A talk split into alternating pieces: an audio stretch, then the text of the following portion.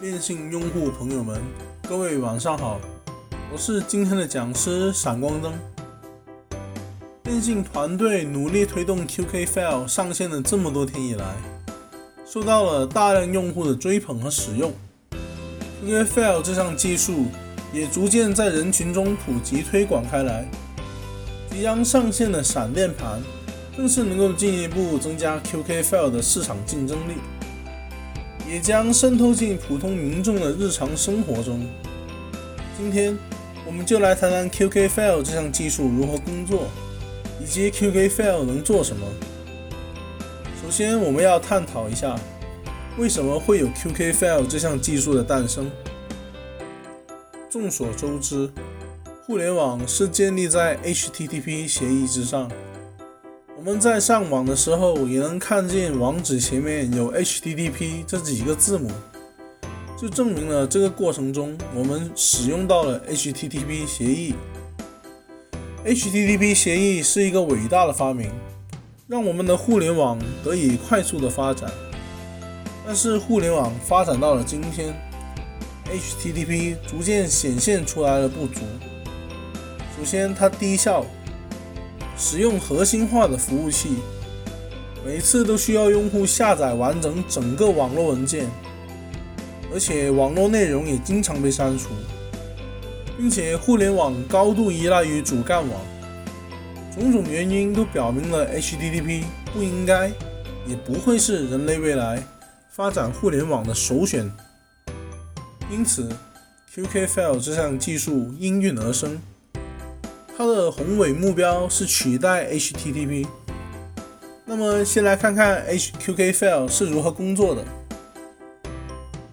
QK File 为每一个文件分配一个独一无二的哈希值，即使是两个文件内容只有一个比特的不同，其哈希值也是不相同的。所以，QK File 是基于文件内容进行寻址，而不像传统的 HTTP 协议一样。基于域名寻址，QK File 在整个网络范围内去掉重复的文件，并且为文件建立版本管理。也就是说，每一个文件的变更历史都将被记录。这一点类似于版本控制工具 Git、SVN 等，可以很容易的回到文件的历史版本查看数据。当查询文件的时候，QK File 跟网络根据文件的哈希值，这个哈希值也是全网唯一的，进行寻找。由于每一个文件的哈希值全网唯一，查询将很容易进行。如果仅仅是使用哈希值来区分文件的话，会给传播造成灾难，因为哈希值不易记忆，就像 IP 地址一样不容易记忆。于是人类发明了域名。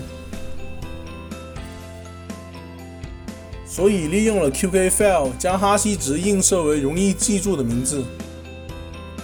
每一个节点除了储存自己需要的数据，还存储了一张哈希表，用来记录文件存储所在的位置，用来进行文件的查询和下载。QK File 的工作原理大致如此。那么，使用了分布式技术的 QK File。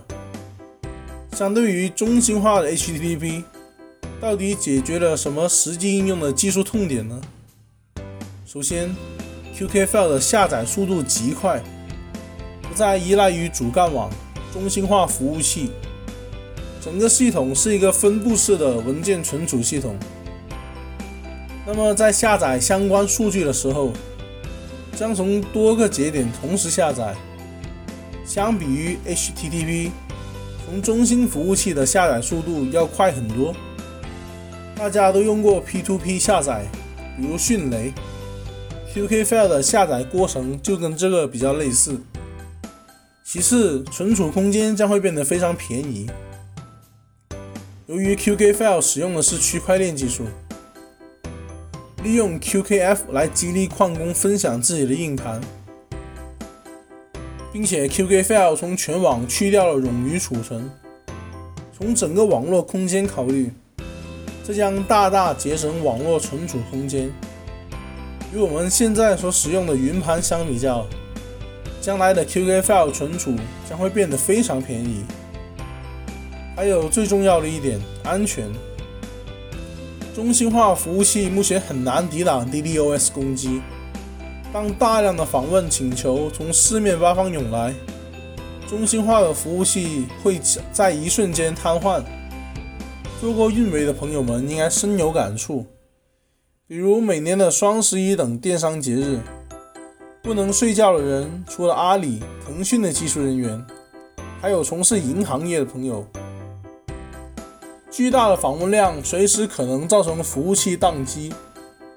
QK File 天生就拥有抵抗这种攻击的能力，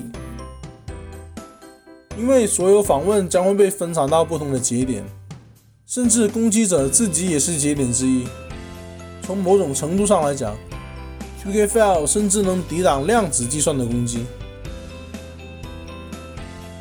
讲完了 QK File 的工作原理与它更加先进的地方，我们再来看看 QK File 如何能应用到实际中去。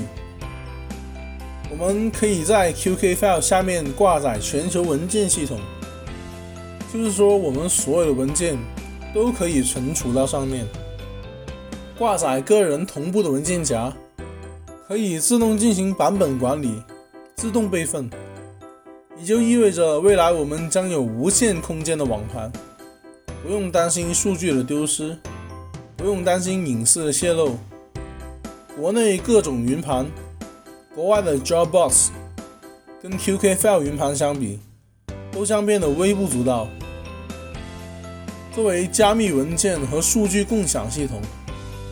QK File 天生似乎就具备这样的能力，文件加密、数据共享都是小菜一碟，而且 QK File 还可以作为版本控制的软件包管理系统，还可以作为虚拟机的根文件系统，并且当使用 QKFIL 管理程序，把 QKFIL 作为虚拟机的引导文件系统、在线操作系统，作为数据库。应用可以直接操作 QKFIL 的数据结构，并且可以使用 QKFIL 的版本控制和缓存。试想一下，我们的数据库直接存在 QKFIL 的文件系统是什么体验？自动备份，永不丢失，安全加密，无限空间，高速连接，想想就非常的美好。科技能改变生活。那么 QK File？和 QKF 又有什么联系呢？我了解到很多用户会把二者混淆。QKF 和 QK File 虽然同根同源、息息相关，却也不尽相同，并不能混为一谈。QKF 的设计旨在提供一个更加持久的数据存储系统。在 QKF 的激励结构下，客户在特定的冗余。和可用性水平上存储数据，矿工通过不断的存储数据，并以加密方式进行存储数据存储，用来获得付款和奖励。简而言之，QKFL 是一项技术，而 QKF 算得上是虚拟货币的一种。那么这又引出一个新的问题：为什么 QKF 不选择使用现有的数据存储解决方案？而是使用了 QKF 这项比较比较新颖的技术呢？当输一个链接，在你的网页浏览器上来获取网上信息时，链接会解析到一个 IP 地址，这个 IP 地址会找到存储着你所需要寻找的信息的那台服务器。网上的几乎每一个发布者、供应商和服务。都会把信息存在他们控制特定的数据中心的服务器里，这就让我们今天的网络变得中心化。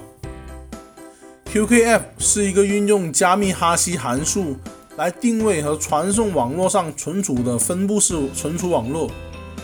这个网络协议本身就能确保你的文件得到存储，作为 QKF 挖矿过程中产生的副产品。创新的加密证明给客户创造了一套有用且有价值的服务。矿工被激励去使用他们的硬盘空间，在 QKF 的可验证存储市场上赚钱，他们会得到等量的奖励。矿工存储的量越大，他们将会赚取更多的 QKF。